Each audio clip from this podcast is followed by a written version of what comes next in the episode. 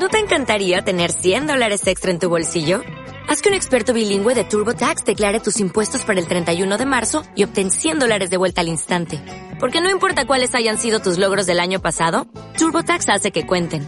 Obtén 100 dólares de vuelta y tus impuestos con 100% de precisión. Solo con Intuit TurboTax. Debes declarar para el 31 de marzo. Crédito solo aplicable al costo de la presentación federal con TurboTax Full Service. Oferta sujeta a cambios o cancelación en cualquier momento.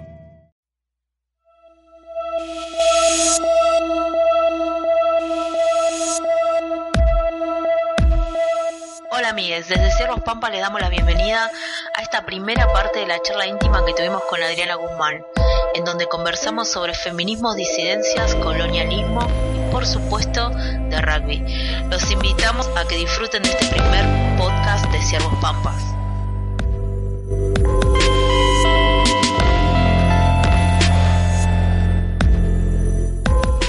Hoy nosotros tenemos la felicidad y el honor de tener la, la, la, la compañera Adriana Guzmán, que es del movimiento feminista, bueno, ella se va a presentar, feminista comunitaria de Bolivia, y una compañera que tuve el placer de conocerla el año pasado en un encuentro internacional de, de activistas LGBT acá en Buenos Aires.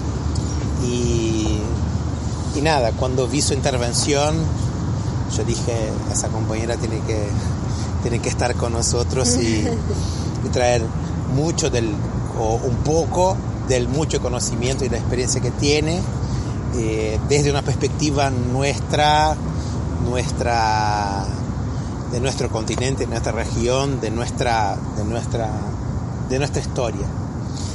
Así que voy a tratar de hablarle poco hoy. Eh, eh, muy bienvenida, muchas gracias. Gracias, Kai. Y bueno, Gracias, eh, buenas noches, gracias por el espacio. Eh, soy Adriana Guzmán Arroyo, parte del feminismo comunitario antipatriarcal en Bolivia. Hemos surgido en Bolivia, pero ahora estamos en otros países. Eh, y bueno, yo más bien lo que sugiero es que empecemos con una vueltita así de presentación de su nombre para que compartamos y ahí yo puedo compartir lo que estamos discutiendo en Bolivia desde el feminismo, lo que significa para mí ser aymara, lesbiana, eh, estar en contra de la discusión LGBT, no ni siquiera encontrarme en las letras porque esas letras no están en el aymara, por ejemplo, ¿no? Y un poco compartir esta discusión con ustedes para ver cómo nos reconstruimos en un mundo que nos impone también incluso las luchas, ¿no? Entonces, eh, yo eso quiero compartir y si, si, quieren darse una vueltita de presentación. Bueno, mi nombre es Juan y juego en Cerros Pampas hace cuatro años. Juan. Mi nombre es Euge, soy lesbo transfeminista y juego hace poquito acá en Cerros Pampas. Bienvenido. Eh, mi nombre es Quique, eh, soy gay y empecé este año en- con el equipo. Eh, empezando. Bueno, buenas noches, mi nombre es Mati, eh, empecé también hace poquito en el equipo de Somos Pampas, soy gay y bueno, eh, nada, contento de estar acá hoy también. Hola, me llamo Tiago y estoy en Cerro Pampas desde agosto del año pasado. Me llamo Alan, tengo 28 años, también hace menos de un año en Cerro Pampa, soy gay también. Sí, Hola. ya no tarde. Se tienen que presentar. Hola, me llamo Sergio, tengo 25 años Hola, eh, soy Leo, eh, me dicen Lío acá. Eh, tengo 25 y estoy en el equipo hace dos años y medio. Pedro, eh, tengo 29, eh, soy de Cerros Pampa y soy puto. Yo Alan, tengo 20 años y hace también 3 semanas que Yo lo primero que quiero compartirles es que estamos en un problema, porque algo que yo quería hacer, eh, hablando con el Cayo, es poder hacer una, una ofrenda con ustedes, eh, una ofrenda que normalmente hacemos a la Pachamama, ¿no? Eh, que la Pachamama para nosotras, hacemos una discusión a lo que le hemos llamado la descolonización de la cosmovisión, porque los pueblos siempre hemos tenido una cosmovisión, una relación con el mundo, la naturaleza, pero que también ha sido atravesada por el patriarcado, ¿no? Y entonces siempre empieza a plantearnos igual cosas que son como imposiciones. Y nosotras como mujeres, aymaras, lesbianas, hemos empezado a cuestionar esas cosas de la cosmovisión que nos alimentan, que sí queremos eh, recuperar la cosmovisión, que sí queremos tener una relación con la Pacha, ¿no? Pero para empezar no queremos que sea madre, por ejemplo, ¿no? Porque no es, obligatorio ser eh, madre. Para continuar, las madres son las peor tratadas en el patriarcado, las más explotadas, las más eh, eh, de, todo, ¿no? Tienen que darlo todo en amor y todo. Entonces, si vamos a tratar así a la naturaleza, estamos jodidas, no queremos que la Pacha sea madre. Y finalmente, en términos de idioma, Pachamama no es madre tierra, mama no es madre, ¿no? Por ejemplo, yo soy mamá Adriana, porque soy adulta, pero no porque soy eh, madre. Mamá no es mamá. ¿no? Pero son esas cosas que ha hecho el sistema atravesando la cosmovisión, el sistema patriarcal, y que va imponiendo cosas. ¿no? Sin embargo, sí queremos recuperar la cosmovisión eh, como un acto espiritual y político, de encontrar fuerza, de encontrarnos, ¿no? de encontrar energía, pero también de entender que no somos, que la humanidad no lo es todo, el principio y el final de este mundo, ¿no? que no, no podemos resolverlo todo, que necesitamos esa energía, que necesitamos la sabiduría de nuestras ancestras y de nuestros ancestros, que esa memoria queda en nuestros cuerpos, ¿no?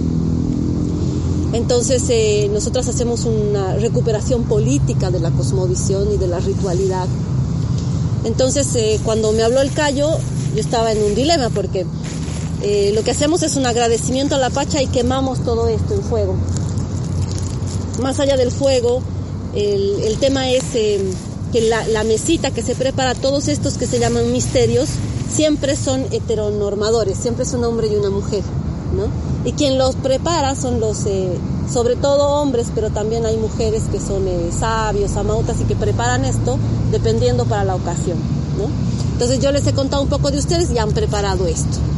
No podemos quemarlo, pero yo tengo que dejárselos, ¿no? Ustedes lo pueden quemar o también lo pueden eh, poner en agua y después enterrarlo a la tierra. Lo importante es que llegue a la pacha, ¿no? A la tierra, que sea un agradecimiento. Pero además quiero compartir con ustedes que he tenido una larga discusión para que preparen uno con dos hombres, porque me hicieron una mesa con dos hombres. Y tuve que discutir con el abuelo que me lo estaba preparando, porque le dije que venía a un espacio donde estaban hombres que se relacionan con hombres, que se quieren con hombres, que tienen relaciones sexuales con hombres, que es una cosa que no se quiere ver en la cosmovisión. Y que bueno, finalmente él me termina diciendo, bueno, entonces son quewas. Quewas es la palabra en Aymara para los eh, maricones, gays, eh, putos, ¿no? Gays no, creo que putos, no sé si, porque gays es, es inglés, ¿no? ¿Eh? Uh -huh. Entonces, eh, existe la palabra. Y si existe la palabra es que los pueblos no éramos heteronormados siempre, no. Entonces, existe en el Aymara y existe en el Quechua. Existe Quewa y existe Queusa. Entonces me dijo, bueno, ya al final sí, ya si quieren, finalmente es su decisión de ellos y entonces vamos a hacerle una mesa para puros putos, digamos. y ahí hizo, hizo, esta mesa con algunos... Eh, para empezar me dijo que tenía que ser blanca, que era mejor que sea blanca y estos son unos misterios, creo que... Bueno, que hay comida, bebida. Y lo que hacemos es quemar esto para la pacha, en general para agradecerle lo que tenemos, ¿no? A diferencia de las religiones que siempre nos han enseñado a pedir cosas, ¿no? Mm. Eh, desde la cosmovisión lo que hacemos es agradecer a la Pacha. Yo les dejo esto para que cuando puedan quemarlo o lo pueden poner en el agua porque es azúcar, se va a diluir, se puede... Eh, lo importante es que llegue a la tierra, ¿no?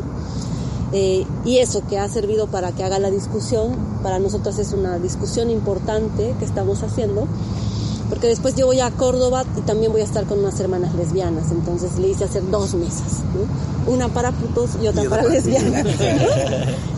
Ganas verdes le habrán salido. No, mira que no ha sido tan difícil, ¿no? Él me ha dicho, bueno, entonces, estos son queguas hombres, sí. Ah, bueno, entonces también hay queguas mujeres. Que para mí es algo que no habíamos... La cosmovisión, además de ser heteronormadora también, también es falocéntrica y entonces solo los queguas pueden ser queguas, ¿no? En las comunidades, por ejemplo, un quegua, eh, un puto, un maricón es entendido como una suerte en la comunidad porque en su cuerpo viven las dos energías, la femenina y la masculina. Entonces él, por ejemplo, puede ser autoridad. Una lesbiana no. En el cuerpo de una lesbiana no conviven las dos energías. ¿no? Pero hablando con este abuelo, él me decía que también hay quehuas mujeres, entonces creo que puede ser que en la colonización la palabra se ha transformado como quehua solo para gays, ¿no? Solo para putos. Y quehua debe ser la palabra que se usa para mujeres y para hombres, ¿no? Pero bueno, ahí les dejo todo para que puedan en algún momento que compartan quemarlo. Gracias.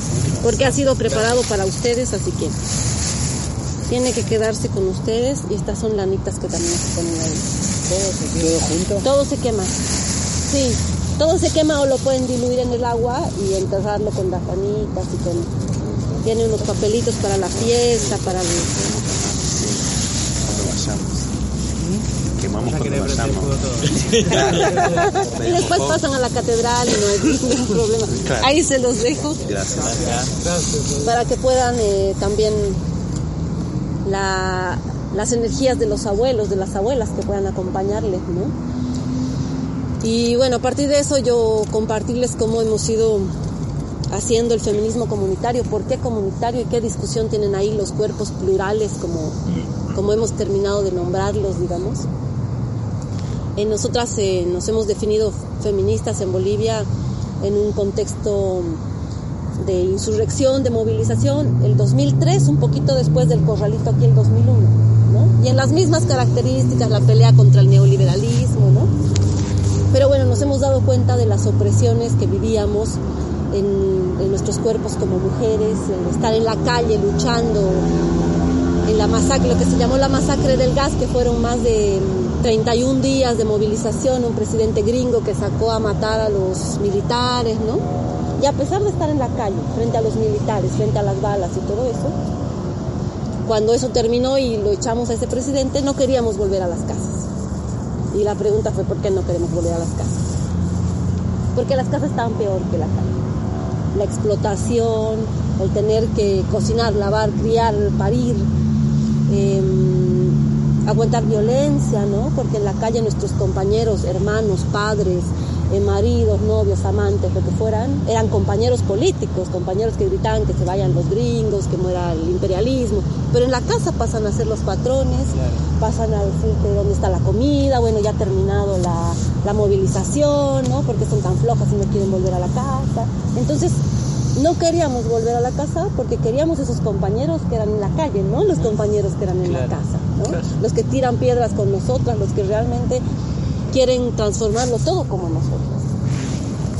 Y bueno, ahí nos dimos cuenta que no bastaba con reconocernos solamente mujeres, sino había que hacer una discusión política y por eso nos llamamos feministas. Eh, algo que nos dijeron cuando nos nombramos feministas, los- lo primero que nos dijeron como mujeres indígenas era que éramos coloniales, porque feministas eran las europeas, ¿no? Eh, y bueno, para nosotras no era así. Lo segundo que nos dijeron era que nos íbamos a volver lesbianas. Y dijimos, no, imposible. Eso sí fue así.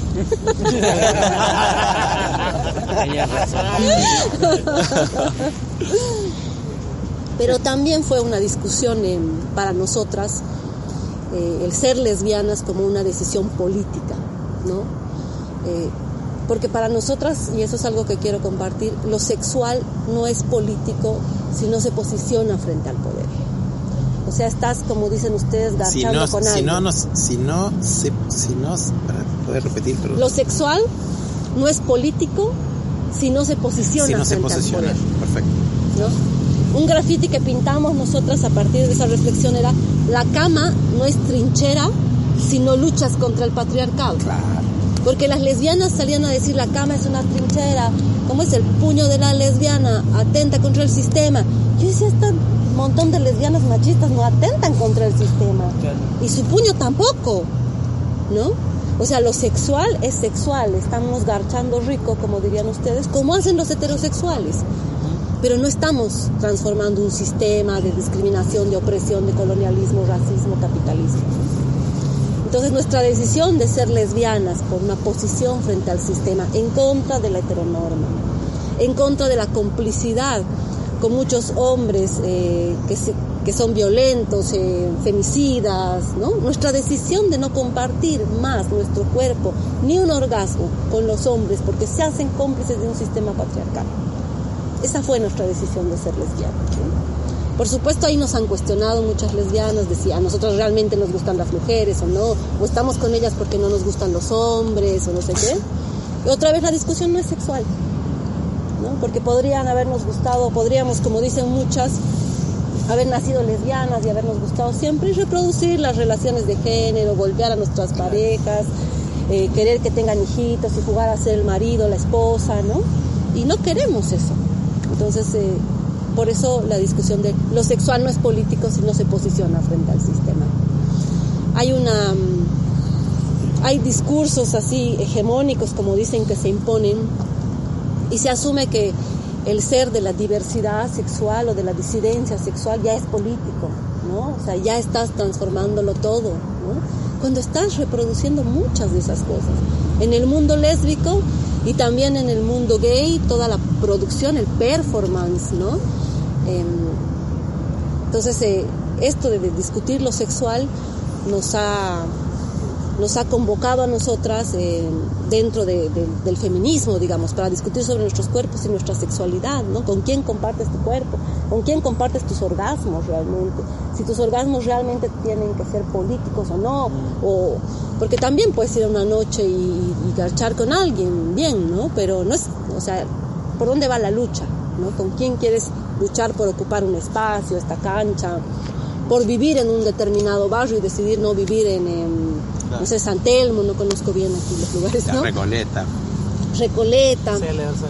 Entonces, todas esas son decisiones para nosotras políticas, o sea, no podemos transformar el mundo que queremos que, que es patriarcal, capitalista, no podemos transformarlo si no hacemos de cada decisión algo político.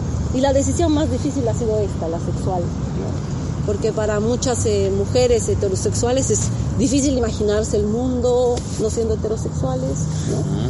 Para muchas mujeres lesbianas es difícil imaginarse el mundo fuera de la heteronorma. ¿no?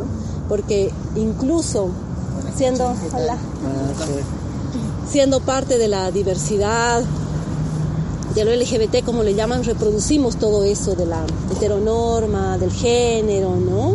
Para, para mí, por lo menos, como mujer aymara, eh, indígena, india más bien por el indianismo, eh, todas las reflexiones que hemos hecho eh, son muy, están muy alejadas de lo que se discute aquí en la Argentina, ¿no? Todo el tema de la familia, no es que estemos en contra del matrimonio igualitario, pero no era lo más urgente para nosotras. En el 2003, por ejemplo, queríamos transformar el Estado, tener una, una, constitución que reconozca todos los pueblos, los territorios, ¿no? Pueblos que ancestralmente han estado, sus territorios son arrebatados, el Estado les pide papeles, son expulsados a las, a las ciudades. Somos producto de eso, ¿no?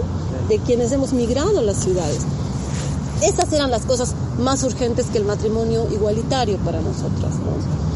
y todas las transformaciones que se han venido después con él, incluso la, las, ¿cómo se llama? La reproducción, fecundación médicamente asistida y todas esas cosas, son cosas que están fuera de nuestras discusiones, porque están fuera de nuestras urgencias. Porque responde a esa lógica, claro. Porque está fuera de nuestra necesidad hacer familia y reproducir la sociedad. Si justamente hemos salido de esa familia que es patriarcal, yo no conozco una familia que no sea patriarcal. Eh, si hemos salido de esa familia patriarcal que quiere reproducir hombre, mujer, aunque no sean eh, heterosexuales y hijitos, y reproducirle eso, fuerza de trabajo, guaguas, niñas, niños, que van a seguir siendo sometidos en este sistema, explotados, porque a pesar del esfuerzo que hagan, en Bolivia, por ejemplo, a pesar del esfuerzo que hay hoy, que, que, logras que tus hijos entren a la universidad, sean profesionales, igual terminan manejando un taxi, igual terminan en un Uber, o sea, no, no logran, porque el sistema es ese, ¿no? El sistema necesita explotarte. Entonces, decidir, por ejemplo, no parirle a ese sistema, eh, ni, ni médicamente asistida, ni no médicamente asistida, es una decisión política también, ¿no? Eh, incluso la adopción es una cosa que hemos discutido más porque sí hay muchas guaguitas que están en, esperando adopción, ¿no? Y no son las hijas de los burgueses y no son niñas de ojos verdes y pelo amarillo, ¿no? Entonces hay incluso un acto de, de racismo, de colonialismo y de propiedad privada en este, en este intento de, de, para nosotras, ¿no? Y lo hablo así en confianza con ustedes, no sé lo que piensen, pero como para compartir nuestras preocupaciones, ¿no? No es un, em, es un acto de propiedad privada, mis hijos, que lleven, que hayan salido de mi vientre, digamos, ¿no? Aunque no lleven mi óvulo, aunque no, no sea, porque incluso hay esos tipos de reproducciones aquí, sí, ¿no? Ni el óvulo, ni el esperma, no sé de quiénes son. Nosotros venimos de pueblos donde nuestros ancestros y nuestras ancestras son importantes. Entonces, ¿cómo explicas eso en este tipo de, no sé, de luchas que hace el movimiento LGBT en el mundo y aquí también, ¿no? Eh, bueno, entonces una de las cosas que para nosotras, para volver, es lo sexual no es político si no se posiciona frente al poder.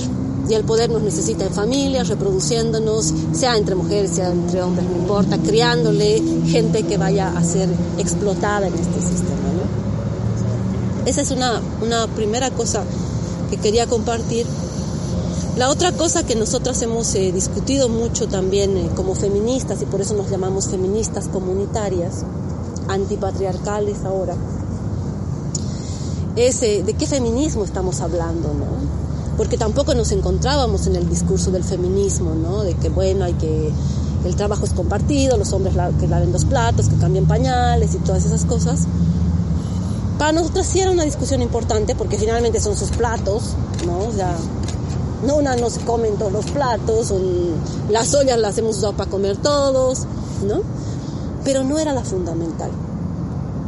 No era la fundamental porque sabíamos que sus compañeros, eh, hermanos, hijos, padres, eh, salen, son explotados también en la calle. Entonces eh, no nos encontrábamos, no había un feminismo que nos, que nos fuera útil, un feminismo que nos, que nos ayudara en lo que estábamos discutiendo en Bolivia el 2003, después de votar al presidente, y teníamos todo así. Nosotras pensábamos que teníamos todo como para decidir hacer una asamblea popular o algo, porque no queríamos un presidente. Lastimosamente no se dio así. Muchos de los dirigentes, hombres heterosexuales, decidieron ellos mismos que había que tener presidente porque si no los gringos te invaden y bueno, ellos decidieron negar esta auto- autoorganización. ¿no? Entonces a partir de eso comenzamos a construir un feminismo que fuera, que respondiera a nuestro cuerpo, a lo que habíamos sentido en nuestro cuerpo. La explotación, no queremos violencia, todo eso. Y creo que es algo que no ha hecho el mundo LGBT, construir algo desde su cuerpo, que le atraviese su cuerpo, ¿no? O sea, que la lucha se hace desde el cuerpo. Después nos encontramos con que las feministas decían eso, pero claro, mirábamos a las europeas y decíamos con razón, pues es desde su cuerpo, que no es el mío, ¿no? Blanco, académico, eh, con seguro social, con un montón de beneficios, claro, hacen la lucha desde su cuerpo. Pero nosotras necesitamos hacer la lucha de, de nuestro cuerpo. Y construimos un feminismo que plantea la comunidad como forma de vida, de relacionarnos entre personas, con la naturaleza, ¿no? O sea que descreemos del Estado. No creemos que el Estado pueda transformar si no sea capitalista y no sea patriarcal, ¿no? Habrá que hacer un tránsito por el momento en Bolivia, que hay un proceso político importante para nosotras que se ha dado con la masacre del gas también. Hemos dicho, mientras el Estado no joda, está bien, ¿no? Que, que ese sea su trabajo, no joder, que ayude a hacer algunas políticas, pero no nos vamos a creer el cuento de que el Estado va a acabar con la pobreza, para eso tiene que acabar con la riqueza, a ver si se arriesga, ¿no? El Estado va a acabar... Medio complicado. eh, claro, ¿no? Porque por todo ese discurso, además del mercado internacional, la estabilidad política, los empresarios, todo un montón de cosas que para nosotras son profundamente coloniales, por eso es tan importante la descolonización. Y por eso apelamos a la comunidad, a construir nuestra comunidad. Nuestra comunidad que puede no ser rural, que puede ser urbana, eh, pero que es la forma de relacionarnos, es la forma política, ética de relacionarnos, de que me preocupe, que los demás están bien, que los demás coman, que, sea una renuncia a la acumulación de la riqueza, ¿no? Porque ese es el, principal problema, ¿no? Entonces, eh, eso, el hacer un feminismo desde nuestro cuerpo, nos ha hecho plantear el feminismo comunitario. Y dentro de ese feminismo comunitario hemos tenido que construir un discurso de los cuerpos plurales que le hemos llamado, eh, porque sentimos que el discurso LGBT no se construye desde el cuerpo, se construye desde las revistas, se construye desde la política internacional, se construye desde, no sé, ¿qué es? California, Nueva York, ¿no? Desde, incluso en su antecedente histórico, siempre se apela a esa memoria, como si aquí no hubieran estado ancestralmente, por ejemplo, los quewas haciendo su lucha por quererse entre hombres, por construir su erotismo y todo entre hombres. Entonces, incluso en la memoria histórica se apela a eso siempre. Y son otros cuerpos, no es que estén ni bien ni mal, pero son otros cuerpos, vivían en Estados Unidos, o sea, tenemos otras condiciones aquí. Y se ha hecho urgente para nosotras construir una, un discurso, una lucha, o sea, mirar cómo íbamos a, pelear desde estos cuerpos de lesbianas, eh, aymaras, indígenas, en un mundo colonial, en un mundo racista, en un mundo feminista que también es racista, en un mundo lésbico feminista que también es racista. Porque las, incluso en el mundo lésbico feminista, las imágenes de las lesbianas son las dos hermosas, delgadas, blancas. Eh, yo recuerdo los encuentros lésbicos feministas hacían el beso latinoamericano, pero era sin las indias, porque no se besaban con nosotras. O sea, todos los países dan vuelta y se besan entre todas, México, Brasil, todas, excepto las indias. Entonces, incluso el mundo lésbico y feminista es racista, es colonialista, porque se ha construido mucho desde ahí, mucho desde la teoría, los libros. Realmente a mí me parece increíble, no entiendo cómo muchos eh, compañeros, hermanos, compañeras van a buscar en los libros qué ser, si van a ser queer, si van a hacer esto, si van a hacer lo otro. ¿Cómo puedes leer tu sexualidad, tu deseo en un libro? Claro. ¿Cómo? etiqueta. Claro. Pero además no, no es lo que sientes, o sea, esa, ese... Es más, que, más que poner una etiqueta, es aceptar el concepto como algo que te dan. Claro. O sea, yo leo, bueno, yo soy esto, listo. Y, y es negar pienso, La existencia de un la búsqueda propia, más. claro, es, es este encuentro del propio cuerpo, de lo que me pasa, de poder eh, atreverse a bucear en uno mismo, en ese sentido, ¿no? Como reconocer su identidad Ir y poder, descubriéndose. claro, Sí. uno va descubriendo cosas que a veces dice, uh, ¿qué onda? ¿Te asusta? Claro, que si total leíste toda la vida un montón de, de payasadas de cómo había que ser y no sé qué, que entonces uno está negando también, creo yo, el- el- propia búsqueda del propio cuerpo y la propia existencia, la propia vivencia, ¿no? Sí, sí. Como y- típicas canciones también cuando éramos chicos que eran muy racistas, muy originales y hoy en día decís, pero nosotros decís, ¿viste? Era, era muy racista esta canción. Nosotros sin, sin embargo la cantábamos como si nada. sí. Entonces hoy en día decís, wow. El fútbol. Yo pensé que por eso habían escogido el Con la canción esa, los nenes con los nenes, las nenas con las nenas, de la época esa de unas cantantes y Sí, qué heteronormador. Claro, sí, también la. Sí, pero el fútbol es, eh, creo que nosotros nunca hicimos ese debate acá entre nosotros, pero quizás nosotros también elegimos a rugby por eso. Eh, porque el fútbol, por ejemplo, no sé, por eso nosotros nunca hablamos de esto acá, pero yo, por ejemplo, el fútbol siempre rechacé el, el fútbol, nunca me gustó porque era esto. Quizás yo no entendía, pero era eso, respondía a esa lógica machista que yo no me, no me vía, no me...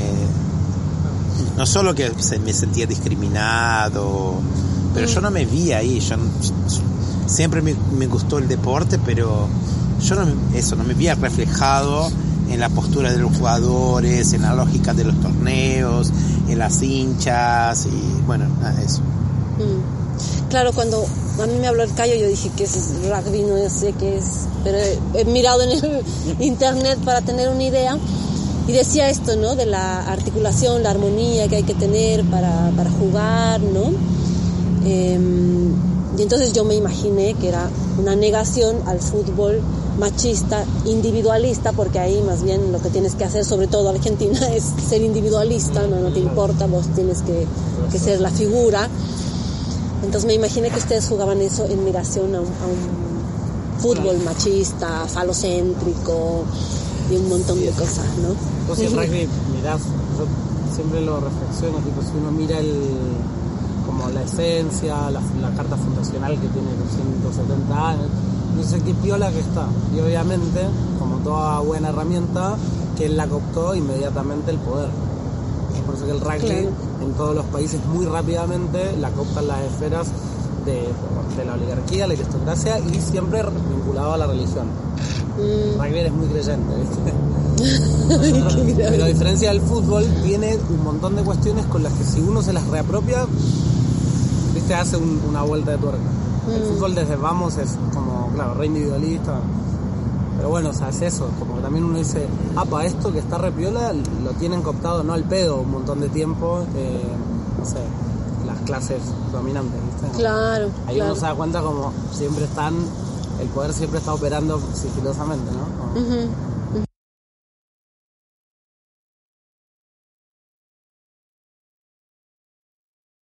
Eh, importante pensarnos y pensar un discurso de los cuerpos plurales que le hemos llamado eh, desde el cuerpo, desde nuestro cuerpo, no desde ese cuer- cuerpo del que habla ni siquiera la Mónica Witting, que es una lesbiana de los Estados Unidos, que eh, ni siquiera la, mm, menos la Butler, pues no ve.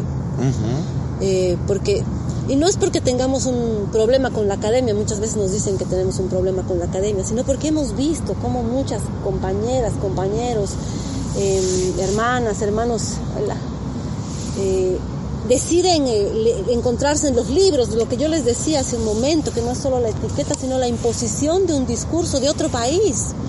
La primera vez que estuvimos en una discusión con otras, eh, como llaman, disidencias sexuales en Alemania. Era la primera vez que escuchábamos la palabra disidencia sexual. Nos dijeron, nosotros somos de la disidencia sexual. Y nosotros dijimos, nosotros no. Sí, yo digo esto también. Porque no se puede ser, o sea, yo quisiera ser disidente de pobre, pero eso hay que contarle a los ricos y hay que acabar. Claro. ¿No? Sí. Entonces, si, el- si, la, si la heteronorma, la heterosexualidad es hegemónica, el ser disidente no te hace acabar con la heteronorma, sigue siendo heteronormado, el mundo sigue siendo patriarcal. Y es más, el discurso es tan perverso que te hace creer que por ser disidente ya está todo bien, lo lograste todo, Claro. y soy de la disidencia, y la disidencia tiene... Sí, Me- me- a veces yo me parece que el dis- disidencia es el nuevo, es, el nue- eh, es el- es el- la nueva ropa de minorías. ¿Viste? Mm. Como que ah, ah, yo minoría ya no se usa más, bueno, entonces, porque minoría es menos, nosotros, minoría es pobre, minoría lleva siempre a esto, ¿no? A Entonces yo correcto. no, Sí. no, no, es como cambia el concepto, tipo, yo si si yo soy minoría, yo estoy asumiendo, que, que es una palabra que particularmente yo nunca, nunca, nunca me gustó usar, eh, eh, por- porque minoría viene de menos, menos de menos, eh, minos viene, eh, viene de minos, que es menos. ajá. Nosotros no somos menos de nada, ¿no? Entonces, eh, que, que, que está también, sigue la misma línea ideológica de inclusión, que sigue la misma, entonces, minoría. Entonces, yo no soy minoría, yo soy disidencia. Claro. Yo soy, no, yo soy disidencia, yo soy empoderada. Yo soy disidencia, no soy minoría. Sí, Y me quedo en la cajita de los disidentes. Sí. que usan determinada ropa, que, que, que están, que tienen determinada clase social, que bueno, Sí, son conceptos que yo creo que el mismo sistema va creando, va inventando para despolitizar las luchas, ¿no? Porque las disidencias, bien con que les incluyan y pongan encuentro de no sé qué, y disidencias, ya están hoy, como si no hubiera todavía un sistema de mierda, como si no tuvieran el presidente que hay en la Argentina, como si no estuviera tan jodido todo, uno asume que porque hay la disidencia ya está todo bien, Ya abarca todo. ¿no? Sí, es impresionante lo que hacen los conceptos, ¿no? Y por eso cuestionamos a, a eso, a un poco a la teoría, a este invento de los conceptos, ¿no? Y nos genera peleas dentro del mundo LGBT. Porque nos dicen que es importante, que las disidencias, que ha sido su lucha, que la han ganado. Nosotros no somos disidencia, porque la, la disidencia fundamental para nosotras es, por ejemplo, la, capitalista, la económica, y esa no funciona. Entonces, si no funciona esa disidencia, entonces esta otra no funciona, sigue siendo hegemónico lo heterosexual, y aunque digan que hay disidencias, no se ha roto. Porque yo qué quiero, quiero garchar bien y punto. No, yo quiero que este sistema que le imponen a la gente, con quién relacionarse, con quién querer, este, cuánto trabajar y todo eso, quiero que toda esa mierda se acabe. Ese es el punto. ¿no? Si no pasa solamente por mi cama, ese es el punto fundamental. ¿no? Pero eso es una cosa que casi, en mi experiencia, no, no sé cómo está ustedes, en mi experiencia en, en- en Bolivia y aquí, en el mundo LGBT, no se puede decir. porque pareciera que lo fundamental es eso. Yo ni siquiera sé si hemos discutido realmente si tienen orgasmo o solamente se trata de garchar, ¿no? Em, y es otra vez una lógica de consumo, de producción, de... En Bolivia hemos hecho justo la, hace unas dos semanas hemos hecho un primer eh, aptapi que le llamamos un, como un conversatorio, digamos, porque el aptapi es de comida, este era de ideas, de indias y lesbianas, ¿no? Y éramos tres eh, mujeres aymaras y una, dos aymaras y una quechua que hemos contado un poco nuestra experiencia de ser em, indígenas y lesbianas. Y han llegado como 30 gays de estos de las revistas que conducen programas de televisión. Y dicen, ¿qué hacen todos ellos aquí? Porque es un consumo de las ideas. O sea, necesitan, además ellos son hermosos, bien vestidos, y lo saben todo, este, leídos. Entonces hay un monopolio de lo gay, de, de la, de la disidencia, ¿no? Y muchos lo toman como referente. Y ese es el referente, o sea, quieren ser gays para... Sí. Entonces había muchos hermanos ahí, em, gays, putos, maricones, maricones se reconocen en Bolivia, que decían, bueno, hay mucha discriminación en nuestras comunidades y por eso migramos a la Argentina. No jodan, migran por racistas, porque no se cogerían a un compañero de su comunidad, porque van a la Argentina a buscar si encuentran algo mejor, porque van al Brasil, porque también hay racismo dentro de nosotros. Porque el mundo LGBT te plantea que ahí vas a encontrar lo hermoso, porque todos los demás, los de tu barrio, eh, sí, no, son todos unos eh, machitos, ninguno, se- ninguno es puto. No, pero lo fundamental es que todos están feos. Claro. ¿No? Sirven para una foto linda en tu perfil, ¿no? Porque hay que ser putos hermosos. Y eso es lo que hay que mostrarse así. Y también pasa con las lesbianas. Y eso es lo que todo eso se hace funcional al sistema, entonces no estamos luchando para nada, estamos aportando a las marcas de ropa para consumir más, para que hagan. Sí, sí, es una mm, pensarnos, eh, pensar nuestra, nuestro deseo, nuestro erotismo desde lo político y desde nuestro cuerpo, que es el de una mujer, en mi caso, aymara, lesbiana, eh, trabajadora, hoy desempleada, eh, creadora de vida, etcétera, eso es lo que nos hace plantear para nosotros un discurso político, porque eso no lo encuentro en un libro, porque no se han pensado las lesbianas no se han pensado trabajadoras, no se han pensado habiendo parido, por ejemplo, ¿no? Hay una seria discusión en las lesbianas, las que son de oro y las que no. Yo no soy de oro, por ejemplo, ¿no? Y estaré siempre en duda de, de volver a ser heterosexual. Hay una, una cosa jodida que genera violencia incluso dentro de las lesbianas, ¿no? Sí. No aceptan a una mujer que haya parido, por ejemplo, ¿no? Son, hay, genera relaciones de, de violencia, de permanente eh, control y toda, y toda esa discusión, ¿no? Entonces, por eso para nosotros era importante dejar que es político, es una decisión. Comparto mi cuerpo, mi orgasmo con, otro cuerpo igual que el mío, porque estoy en contra de esa norma, ¿no? Entonces, son dos cosas que nos han ayudado. Y como ahí, en Aymara y en Quechua no existe gay, no existe lesbiana mismo.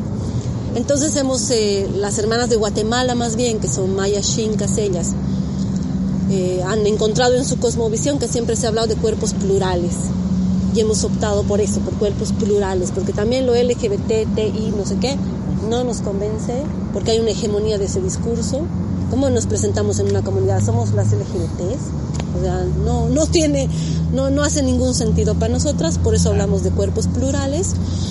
Eh, y además porque realmente creemos que lo LGBT viene de esa lógica colonial y queremos encontrar en nuestra propia cosmovisión, en nuestra propia memoria, eh, cómo se han ido construyendo las relaciones, el deseo, el erotismo, ¿no? Porque si hay, si está la palabra quegua, es que está, hay autoridades, hay, mm, hay cuentos, hay mitos, hay em, dibujos, sobre todo de los queguas, de los, de los maricones, de los hombres que tienen las dos energías, ¿no? Nosotros queremos encontrar eso en nuestro propio pueblo. En vez, preferimos hacer ese trabajo, encontrarlo así en la ritualidad, en las mesas, que, que encontrarlo en los libros, ¿no? Los europeos, porque vienen de eso, está bien, lo encontrarán ahí, está, por ellos bien, ¿no? Eh, pero nosotros necesitamos encontrarlo en otro lado, porque esos libros no hablan de nuestros cuerpos. Em, no sé si ahí quieren que comentemos algunas cosas. ¿no? Tenía. Te escuchaba cuando vos, porque vos comentás siempre que se las critica por A, B, C, Z, ¿no? Me surgían como dos, eh, dos cuestiones. ¿Cómo se relacionan con todo el con el turismo, ¿no? Digo, con el turismo porteño, con el turismo latinoamericano étnicamente blanco, que va a La Paz, al Alto, ¿no? A viste, el mochilero que yo viví, o sea, de pendejo estuve como eh, tres meses en La Paz. Mucho, yo veía mucho turista que viene a, con ideas reprogre, a imponer, ¿viste? Como el, el, el- el que imponía la cruz. en- Claro, Sí. colonizar de Claro, eh, desde el mismo lugar. Una gran amiga de ellas eh, al día de hoy, pero, pero tenía esa cuestión que yo lo hablaba con ella, che, ¿qué onda que llegás? Y es como que les traigo la luz, les traigo la verdad. ¿Cómo se relacionan con los movimientos de, de- de otros lugares que van con esa, de ya sea un mochilero que fuera? ¿Y cómo se relacionan, por ejemplo, con Santa Cruz de la Sierra? ¿Cómo hacen con la Camba? ¿Cómo hacen con, con, que es, no sé, Santa Cruz, una ciudad recontra xenofóbica? Sí. que es una cuestión étnica distinta, ¿cómo, cómo hay el diálogo con las organizaciones de ahí, por ejemplo? Porque ahí me imagino que entre la, la colla y la camba se hace como un encuentro, ¿no? Tipo, ¿cómo, cómo lo viven? Ese encuentro interno y el encuentro como con lo exterior. Mm. Bueno, em, esto del lo, lo- lo más importante para nosotras ha sido em, estar dentro de los movimientos sociales, o sea, como organización, como movimiento de feminismo comunitario. Después nos hemos definido antipatriarcal, además, porque nos hemos dado cuenta, nos hemos dado cuenta que no bastaba con ser feministas y comunitarias, que por ahí cualquier rato se nos olvidaba que la lucha es contra el patriarcado y estábamos ahí peleando por la ley de esto, la ley del otro, otra vez alimentando al Estado, que no está mal porque este es un gobierno distinto, sí, pero que sabemos que el Estado no va a transformar las cosas, ¿no? Responde a, porque responde a ese. A una estructura patriarcal, ¿no?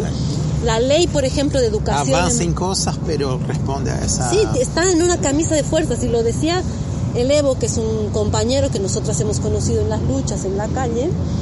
Él decía, quiero hacer esto, pero no puedo. Quiero hacer esto, pero no puedo. No me deja el presupuesto, la ley, el código. O sea, entonces, ¿para qué? Nosotras decíamos, no era, no sé si era, estaba en nuestra cabeza tomar el Estado, no tomar el gobierno. Pero lo que estamos seguras es que el Estado nos ha tomado a nosotras se come a las organizaciones, se come los movimientos, se come los sueños. Cambia la gente. Sí, o sea, y, y te vuelves un burócrata.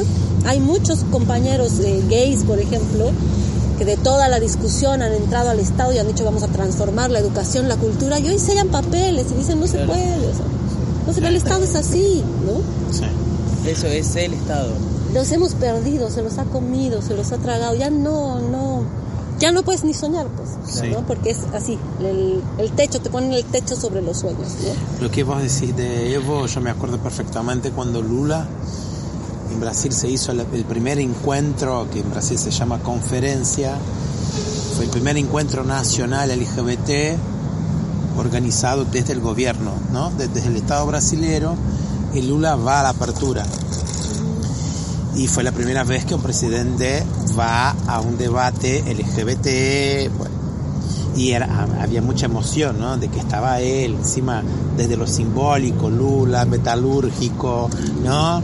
Que viene. Él hizo, un, digamos, un discurso ahí, pero lo más, lo más fuerte dijo él fue, bueno, vamos a hacer lo que podemos. Hay cosas que podemos avanzar, hay otras que no. Es eso. Ahí, aunque haya sido súper importante, histórico y todo, fue, fue la ducha agua fría, ¿no? Donde él dijo, bueno, es eso. Estamos dentro de un sistema, el sistema es así, vamos a hacer lo que podemos. ¿Y qué es hacer lo que podemos? ¿Quién tiene que hacer lo que podemos? ¿Ellos tienen que hacer por nosotros? ¿No? Es eso. Ahí una vez más responde a esa lógica de la inclusión, ¿no? Ellos no incluyen o no nos incluyen en no sé qué, porque tampoco, ¿no? Sabemos qué. Eh, creo que... Y trayendo un poco para nosotros, creo que se relaciona con pensando rugby, ¿no? Eh, trae justamente la esa exposición del cuerpo y ocupar la cancha y transformarla.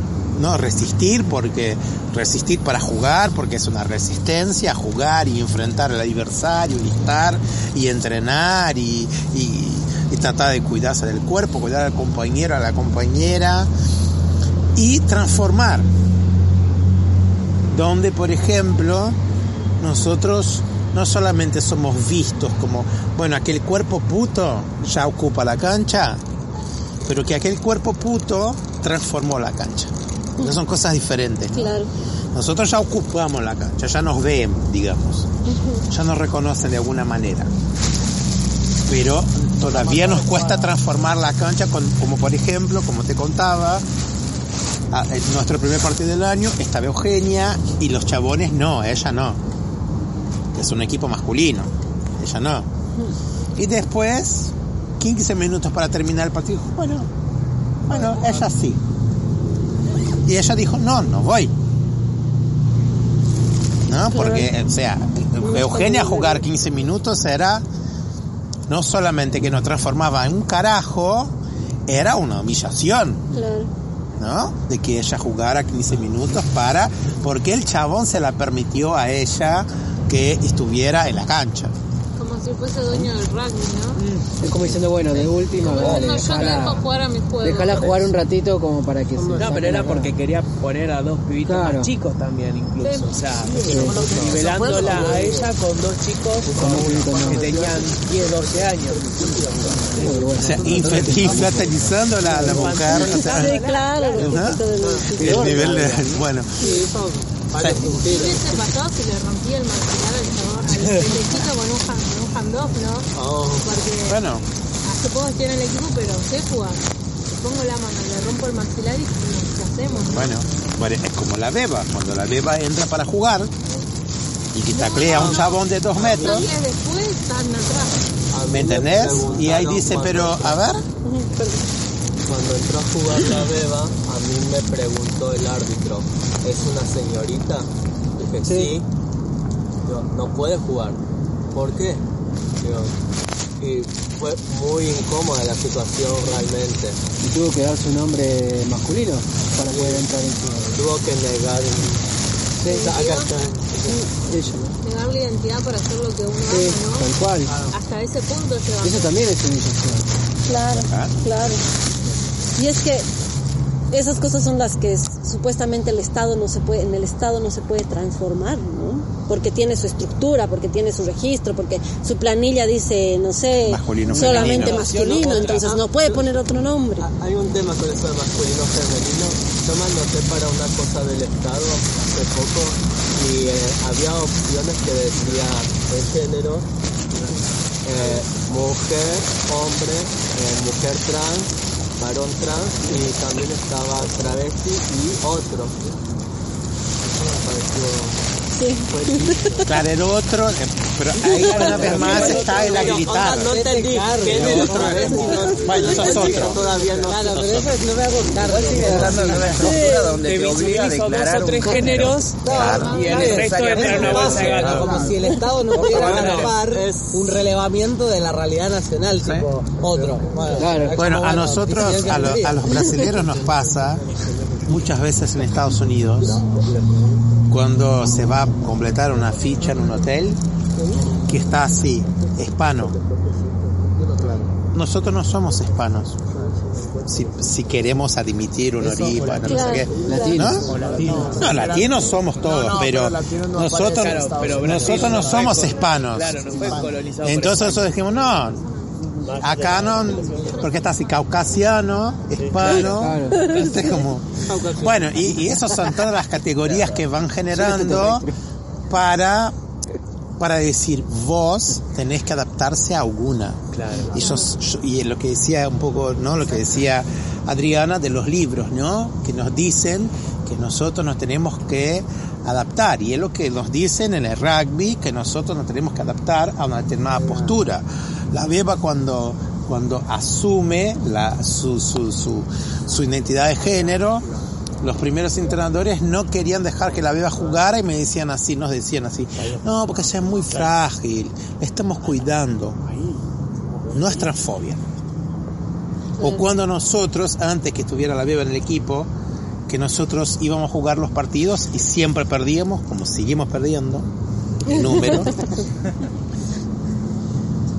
Y siempre que perdíamos el partido, los setters nos decían, mira, no es homofobia, ¿eh? pero Cuando allá arrancaba así las frases. sí. si nos fueran los putos, viste, los putos no salen, no se dedican, nosotros ponemos todo acá. ¿Quién está ahora bien? ¿Ah? ¿Quién está ahora bien? De estos, nosotros ya lo queremos sacar a todos. Eh, pero... o eh, sea, no son todos putos, no hay heterosexuales en el equipo. o- ahora hay uno. Hubo en su momento que Ah, éramos el 70% Mitad, mitad, mitad, heterosexuales y el otro 30% gay. Llegamos a ser mitad, mitad. sí. Ahora es el 99. Pero pasaba esto. Y ahí vos decís, boludo, yo vengo para un espacio, gay o como quieras llamar, para que un heterosexual me venga a decir a mí Claro. que nosotros no ganamos por mi homosexualidad. Como, Tu homosexualidad es una amenaza. Para preguntárselo, ¿viste? Que uno Bueno, pero por eso mucha de esa o sea, en definitiva toda esa gente no entendió cuál, cuál es la misión del equipo y por algo hoy en día no está. No, claro, pero digo, Se dan cuenta que era más lo que restaban que lo que sumaban. pero porque responden, porque ahí no es un tema del equipo, y sí porque responden a esa lógica. Claro. porque responden a esa, o sea, por lo tanto, insisto, ca- ca- cada uno de esos ejemplos va mostrando que nosotros efectivamente no somos un equipo inclusivo ni de inclusión. No. No respondemos a esa lógica. Claro, para responder un poco lo que preguntabas también, este, nosotras después de la masacre del gas, lo que ha pasado en Bolivia, se elige a Evo como presidente, se hace una asamblea constituyente.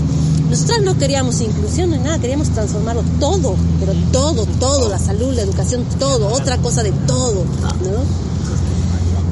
Y también habían las condiciones para hacerlo, porque las organizaciones sociales estábamos en los espacios, eh, discutíamos, nos hemos dado el tiempo, hemos dejado de trabajar, de trabajar la tierra, de todo, nos hemos ido a, hacer la asamblea constituyente, por ejemplo, ¿no? Se discutía en todas partes qué, qué iba a decir en la constitución.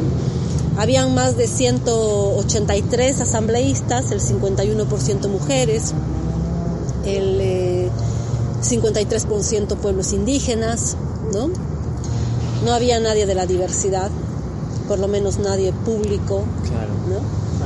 Eh, pero así se hizo la, la Asamblea Constituyente, pero estábamos discutiéndolo en todos los lados al punto que en las escuelas tú podías dejar un papelito y decir, yo quiero que la Constitución diga tal cosa. Y todo eso se juntaba y se iba procesando lo que iba a ser la Constitución, se iban sacando cosas. ¿no?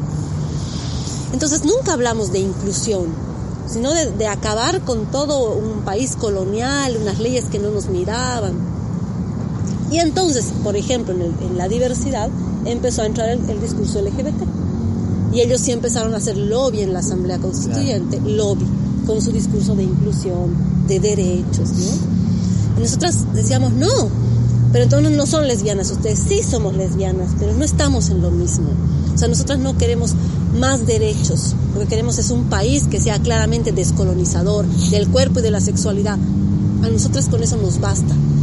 No tiene que ser incluyente de la diversidad, LGBT, te olvidas una letra o qué, ¿por qué tenemos que, por qué tienen que imponernos cosas que no son nuestras además, ¿no? Claro. Entonces, y ahí llegaban los límites del Estado. ¿no? Bueno, el Estado es que el Estado no puede decir eso. ¿no? Una cosa que nosotros queríamos que esté claro es que es un país descolonizador del cuerpo, el territorio y la sexualidad. A nosotros ahí encontrábamos, después íbamos a trabajar en las leyes las otras cosas, ¿no? Sí. Y nos dijeron, no, imposible, no se puede decir del cuerpo, en la sexualidad, ¿qué es eso? No. Eso no puede decir en una constitución. Eso pónganlo en otras leyes, pero en la constitución no se puede. ¿no? Es una cosa que nos sacaron de la constitución. Otra cosa que muchas mujeres pelearon en distintas comunidades para que esté en la constitución es, por ejemplo, que las hijas y los hijos las crían hombres y mujeres, no solo mujeres. Obviamente, otra vez dijeron los 183, no, esas cosas domésticas no entran en la constitución. Para nosotros era la cosa fundamental que sostiene al país. Claro.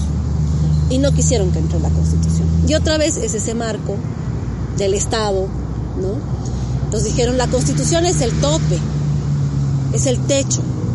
Y nosotros pensábamos, no, la constitución tiene que ser el piso, de ahí base, todo lo que esté afuera, todo, todo entra, todo, lo, solo lo que está ahí eh, es lo que no se puede, digamos, ¿no?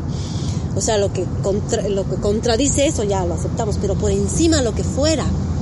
Y de ahí nos salieron con el cuento de que no era el piso, era el techo. Y así empiezan a encasillar tus sueños, tus eh, lo que quieres transformar y, y por eso nuestra opción nunca fue el Estado. ¿No? Hoy es un Estado distinto, hay políticas distintas, lo que quieran, pero nunca fue el Estado y por eso también feminismo comunitario. Nuestra lo que nos sirvió para hacer todas esas luchas y estar en la ley de educación, por ejemplo, la ley de educación dice la educación eh, debe ser eh, intercultural, intracultural, descolonizadora y despatriarcalizadora. Nosotras necesitábamos solo que diga eso para empezar a poner en la currícula, para empezar a mirar que la currícula no sea heteronormadora. Claro. ¿no? Para nosotras era suficiente eso. Y se empezó a hacer. Hasta que hace más o menos un año, en julio del año pasado, se publicó un cuento que era de dos ratitas. eh, nunca estuvimos de acuerdo con que sean ratas, pero bueno, eran dos lesbianas, dos ratas lesbianas, que- y el cuento era sobre que se enamoran, no sé qué. Fue una explosión en la ciudad y se hizo una marcha en contra de las lesbianas, los gays, la población LGBT. Los ¿En- en La vecinos Paz? en La Paz. Claro. Una marcha de más o menos 600 personas, vecinos de los barrios, se juntaron porque se hizo una prueba, o sea, se leyó este cuentito en un kinder, en un, eh, con niños de Jardín 4 o infante. 5, ¿no? Sí, infantes. Y alguien hizo el video y lo subió por el Facebook. Las madres y los padres dijeron, están enseñando a nuestros hijos a ser lesbianas, a ser gays. Los Se de los aprendiera. barrios, sí, como si se aprendiera. Y a ellos les va a gustar. Claro. Ellos van a aprender, les va a gustar. Algunos padres te mandan al psicólogo. salieron a marchar. salieron a marchar con un discurso que decía, sí, las lesbianas, los gays tienen derechos, pero no tienen por qué ejercerlos. ¿No? Del patrón. Terrible. ¿Hasta dónde? Te puedes casar con tu marido, pero Claro, en tu casa. Que nadie te vea. claro. Y además, la ley de educación decía eso. Era una posibilidad. Pero el ministro termina diciendo, no, o sea, no se puede, o sea, Adriana, te conocemos, todo bien, eres lesbiana, buena onda, pero no pueden volver a entrar a los colegios. Hace un año que no podemos volver a entrar a los colegios. Hace un año, por ejemplo, donde yo vivía, que alquilaba, porque nos fuimos a la contramarcha y todo, el dueño de casa yo nunca supe que no sabía que era lesbiana. ¿no? Y me dijo, no, yo no sabía de sus preferencias, tiene que desocupar la casa. Y desde ahí se nos ha hecho más difícil a muchas lesbianas, gays, maricones, alquilar casa. Claro. Claro. Qué locura. En un país en el que hablamos todos los días de descolonización, Sí, claro. de despatriarcalización, Sí. ¿no? Pero la- a Entonces- las compañeras trans eh, y, y- y trabas les pasa todo el tiempo. La dificultad de alquilar un espacio. Sí. No tan solo de alquilar, ¿eh?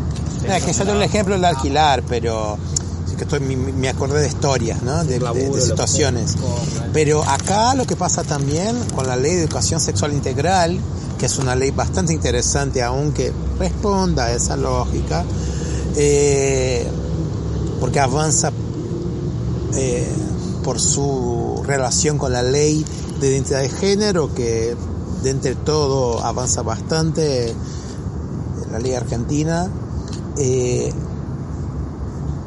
pero el, este gobierno actual tomó la decisión de que por la polémica, que no sé qué polémica, porque polémica, polémica para mí son de esas palabritas, viste, que se usa para decir, yo digo que polémico algo que yo no coincido, que yo rechazo, pero yo voy a ser la, la que la persona que dice lo que está bueno y lo que está malo, entonces yo digo que es polémico. Y cuando yo digo que es polémico, yo, yo- ya te estoy diciendo algo. Claro. O sea, ubicate vos, es polémico. ¿No? Y, pero de esa polé- polémica establecida en, en Argentina con la ley de educación sexual integral, entonces el gobierno, que es un gobierno muy, ¿viste? Tomó la decisión de crear entonces un curso virtual sobre educación sexual integral, divididos por varios módulos. Entonces ya no se hace más la, la en, en las la escuela. escuelas. ¿Lo tienes que ver en tu casa? Claro, los profesores tienen que hacer a través de internet. ¿viste? Lo que pasa que como si, ¿no? Si nosotros tuviéramos un lugar donde todos tuvieran acceso, ¿no? A internet. A internet. Entonces yo en el pasado trabajé como tutor. Entonces yo era tutor de 160 profesores. Súper, ¿no? Si pensás en términos pedagógicos, es excelente ese tutor de 160 profesores, ¿no? Además por, por a través de, de internet. Y, y el tema era cumplir.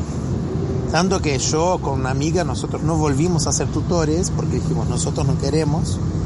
Porque el tema era cumplir la cantidad de clases que tenían, de, de aulas que tenían que hacer y listo.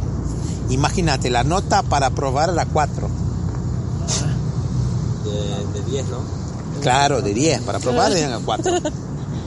Y eh, respondía a esa lógica meritocrática, pero además no decía nada. Vos no, ¿entendés?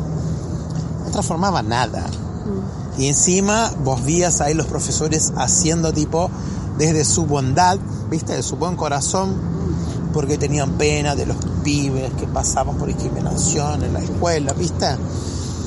Y nada, y es la política pública que hay, ponele, política pública, yo no llamo eso de política pública, pero es lo que ellos hacen para, además, precarizado, nos pagan, nos pagaban una miseria a los tutores, para que los tutores no quisieran estar, Claro. porque te pagan una porquería, no quieren seguir, y, eh, y es lo que está instalado, es lo Claro. mismo, es lo mismo. Establecen Como como, ah, mira, ¿sabes qué? Te conocemos, sos un, ¿viste? Sí. Uno me dijo otro día, contaba a los pibes, ¿no? Que fui a una reunión de, de ciudad y uno me dijo así, no, Cayo, vos tenés que estar más en los eventos, ¿viste? Te doy un consejo de amigo, porque sabemos que lo que haces es algo real, es concreto, pero la gente ocupa los espacios, ¿viste? Si no salís en la foto. Ahí yo dije, bueno, dale, vamos. Ahí fuimos. En la inauguración de la Casa del Orgullo, que ahora es la Casa del Orgullo acá en Buenos Aires, Ah. ¿viste? Sí. Ahí fuimos. Y había un coro, la atracción para apertura era un coro. Acto 1. Un coro gospel. Acto 1, sí. ¿Coro qué? Gospel. La primera De- palabra que escuchamos de esa fue cosa iglesia. de, de iglesia. ¿Viste las iglesias? Tiene las túnicas, que tiene las túnicas. Ah. Y la Primera palabra. que cantaron, en inglés por supuesto, Jesus. Dijimos, nosotros dijimos, chao, acá nos encierran y hay dos opciones, nos convierten o queman la casa.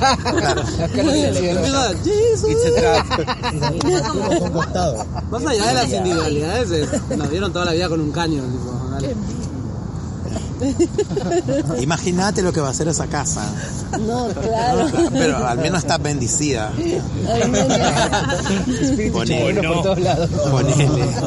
Pero es, es un poco eso, ¿no? Preguntarse entonces, ¿qué queremos? O sea, ¿por qué estamos luchando? ¿no? Em, algo que pasó en el proceso de cambio en Bolivia era este discurso hegemónico de lo LGBT, la visibilidad, tiene que haber en cargos públicos eh, gays, ¿no? Lesbianas, no lesbianas ni por si acaso, gays. Eh, y hubieron eh, un compañero, al David lo pusieron de director de patrimonio histórico cultural, nos lo mandaron a los a los museos de quién sabe dónde, donde Cosa nadie de lo puto, veía. cosa de ¿no? puto, Claro. museo, Pero aparte curaduría. donde no pueda como ocupar un lugar político Sí. ¿no? Pero por otro lado está él, porque si estás en un lugar en el que no puedes hacer Sí, nada está, político, entonces muchas gracias, hasta luego, yo voy a volver a mi organización y voy a seguir en la plaza con la bandera, con los Estás, días y se acabó. Sí. ¿no? Claro, Es- ahí está en uno, ¿no? Sí, ahí también está la responsabilidad de una, qué quieres hacer, hasta dónde quieres llegar. Y para nosotras fue, eh, lo queremos cambiarlo todo, no queremos un pedacito, no queremos que nos incluyan, no queremos que haya la palabra diversidad, ni que nos pongan ningún color ni nada. Y para eso nos sirvió lo que decías tú hace un momento, estar con las distintas organizaciones, ¿no? con las organizaciones eh, indígenas, mineras, eh, cocaleras, em, fabriles, comerciantes, con todas, ¿no? Y discutir con todas, porque a todas nos afectan las discusiones que hacemos, es, es de todas, ¿no? El tema de la salud, en Bolivia no hay un sistema de salud gratuito, entonces la salud nos afecta a todas, así, a to- todo el mundo. y estar en esas discusiones sin pasar a decir yo soy lesbiana y por tanto eh, tienen que darme la palabra. Porque nunca creímos en ese discurso LGBT que dice nosotros por ser gays o nosotras por ser lesbianas. Nosotros sí venimos de una memoria de comunidad donde el lugar te lo ganas haciendo, trabajando, haciendo tu esfuerzo, ¿no? Y entonces ahí vino la crítica LGBT de que nosotras no éramos lesbianas visibles, que estábamos en todas las organizaciones y comunidades sin decir que éramos lesbianas, ¿no? Y porque no era lo, lo principal, y no es porque neguemos el ser lésbicos, sino Una porque... consecuencia. Claro, es estructural. Nosotros queremos pelear contra el patriarcado capitalista, colonialista y heteronormador, ¿no? Esta lógica del heteropatriarcado me parece que a veces reduce mucho el patriarcado, ¿no? Se utiliza así como el heteropatriarcado no solo heteronormador, o sea, es capitalista, colonialista, racista. Entonces eh, lo discutíamos con las compañeras cocaleras, fabriles, todas. Pero ustedes no entienden que la diversidad sexual, digamos así, eh, sea también un, un elemento que genera la desigualdad, o si ustedes no trabajan con el concepto de desigualdad. No, no, no, no trabajamos con el concepto de desigualdad. Lo que sí creemos es que, mm, o sea, más allá, digamos, de una discusión que hayamos hecho ni, ni teórica ni nada, hemos dicho, después del 2003, ¿qué hacemos? ¿Cómo construimos otro país? ¿Qué memoria tenemos? Y hemos dicho la comunidad. Esa es la memoria que tenemos. ¿Por qué? Porque existe hasta hoy. La única forma que ha existido, que ha preexistido, que, ha, que se ha sostenido frente al individualismo capitalista, estas ciudades que explotan, entonces la comunidad sigue existiendo aquí, en el sur, en el norte, allá, en todas partes. Entonces hemos dicho, parece que lo que funciona es de donde venimos, que es la comunidad. Y ahí qué cosas hay. Entonces hemos tratado de plantear esas cosas, plantarnos desde ahí para no hacer eh, revoluciones eh, fallidas, digamos, ¿no? Eh, y ahí en la comunidad no hay diversidad, no hay esa palabra de diversidad sexual, pero sí hay plural. Plural. Todo es plural, la naturaleza es plural, eh, las plantas son plurales, existe en la traducción la palabra plural. La. Y por eso nos salió lo de plurinacional, sale un Claro. poco de ahí. Y eh, en- cuando hablábamos de los cuerpos, sobre todo las hermanas de Guatemala, porque se parecen mucho los idiomas de los distintos pueblos, empezaron a hablar de cuerpos plurales, de la cosmogonía plural. Porque la cosmogonía, la cosmovisión, la cosmovisión también es heteronormadora, pues siempre casan a la luna con el sol, o sea, sí, y a la Pachamama con el cosmos, ¿no? Siempre tienen que, sí, el, el- el sol tiene que fecundar a la Pacha, es Bueno, asqueroso. nosotros los putos entre las activas y las pasivas. Sí. ¿Viste? Eh. Claro. Es una ecuación. Sí, pero es uno eso. Bueno, Sí. encima del otro. Tratabas del, del Igimani. De lo del Illimani. El- Sí. Claro, uno de los principales eh, nevados, una de, la- de las principales eh, en la ciudad de La Paz. Si ustedes buscan La Paz, les sale el, el nevado que está, que se llama Illimani, ese es el nombre que le dan en común, ¿no? Y en realidad el nombre es Illa Uma, en Aymara es Illa Uma. Illa es un, un ser, un espacio, ¿no? Y Uma es agua, es el lugar del agua, porque del nevado viene todo el agua, pero es femenina, ¿no? Y entonces hay como es la sierra, son puros nevados, la mayor parte son eh, femeninos, son, no sé si femenino es la palabra, sino eran mujeres, digamos, ¿no? Eh, pero como hay esta intención de masculinizarlo todo, es la laga, eh, el lago Titicaca, por ejemplo, no sé si han escuchado, Sí. es la sí. cota mama La cota mama. es la, la madre laga, digamos, ¿no? La mujer lago, ¿no? No es el lago Titicaca, ¿no? Claro. La mamacocha, la, la mar, no es el mar, es la mar, ¿no? Entonces, bueno, todo este, todo este asunto del lenguaje que tiene que ver con el patriarcado, pero sobre todo con lo que decías vos, son relaciones de poder. O sea, no es solamente que, que hay una, no sé, que, que, que una quiere ser la activa, la pasiva, son relaciones de poder, porque después cuando dejas de ser la pasiva, y esa es una discusión que hacemos las lesbianas, eh, te saca la mierda la activa, ¿no? Porque estás siendo activa con alguien, porque estás haciendo lo que aprendiste de mí, con otra, ¿no? Entonces, eh, siempre la- las relaciones de género, eh, las relaciones que nos, estos roles que se asumen en lo sexual, siempre son relaciones de poder.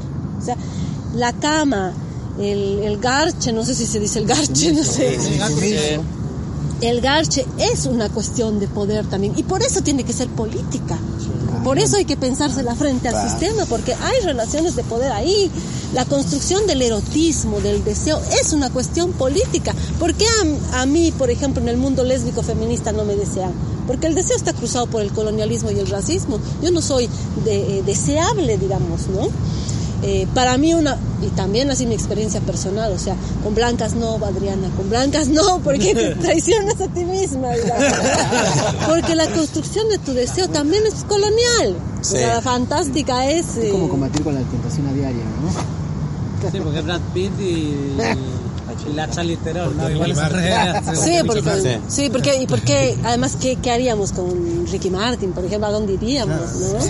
¿Qué Más allá de gachar un rato y a ver si lo logramos, además. Sí, robarle la billetera, como Sí.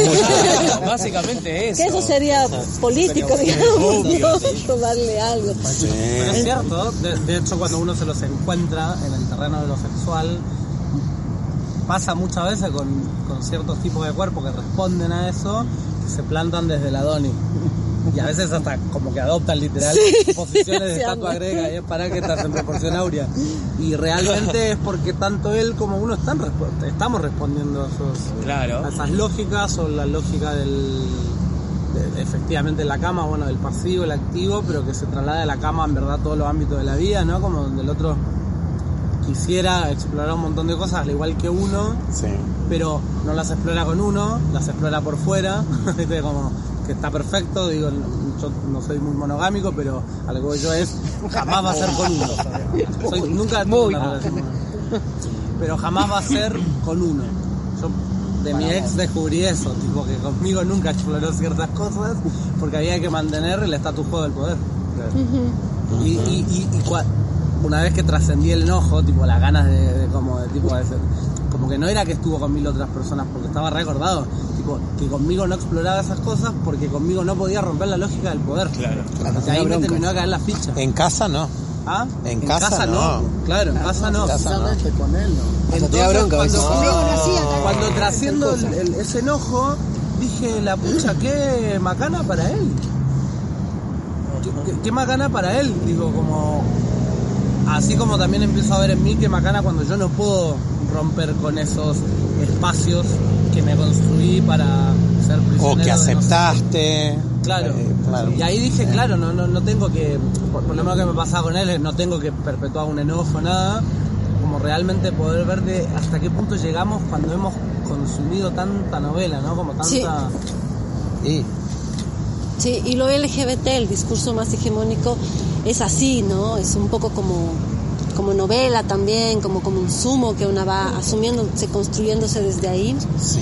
Y, mm, bueno, eh, otra cosa que ha sido importante para nosotras, no sé qué hora es, pero que para contarles eh, ha sido cuando mirábamos esto de lo LGBT, el racismo que nos atraviesa, el colonialismo, ¿no?